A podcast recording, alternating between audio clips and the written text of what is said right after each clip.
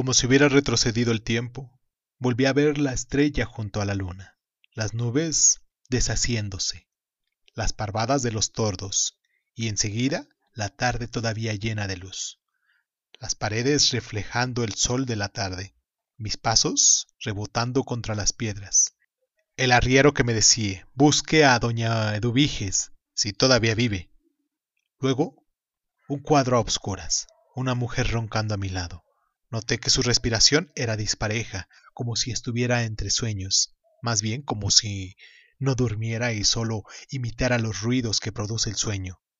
Mi cama era de otate cubierta con costales que olían a orines, como si nunca los hubieran oreado al sol, y la almohada era una jerga que envolvía pochote o una lana tan dura o tan sudada que se había endurecido como leño. Junto a mis rodillas sentía las piernas desnudas de la mujer y junto a mi cara su respiración. Me senté en la cama apoyándome en aquel como adobe de la almohada. ¿No duerme usted? me preguntó ella. No tengo sueño. He dormido todo el día. ¿Dónde está su hermano? Se fue por esos rumbos. Ya usted sabe a dónde tenía que ir. Quizás no venga esta noche. De manera que siempre fue así, a pesar de usted. Sí. Tal vez no regrese. Así comenzaron todos. Que me voy a ir aquí, que me voy a ir allá, hasta que se fueron alejando tanto que mejor no volvieron.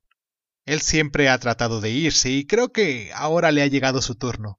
Quizás sin yo saberlo me dejó con usted para que me cuidara. Vio su oportunidad. Eso del becerro cimarrón fue solo un pretexto. Ya verá usted que no vuelve.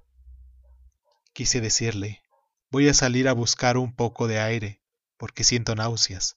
Pero dije, no se preocupe, volverá. Y cuando me levanté, me dijo, he dejado en la cocina algo sobre las brasas. Es muy poco, pero es algo que puede calmarle el hambre.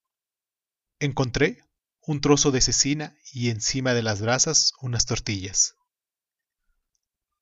Son cosas que le pude conseguir, oí que me decía desde allá. Se las cambié a mi hermana por dos sábanas limpias que yo tenía guardadas desde hace tiempo de mi madre.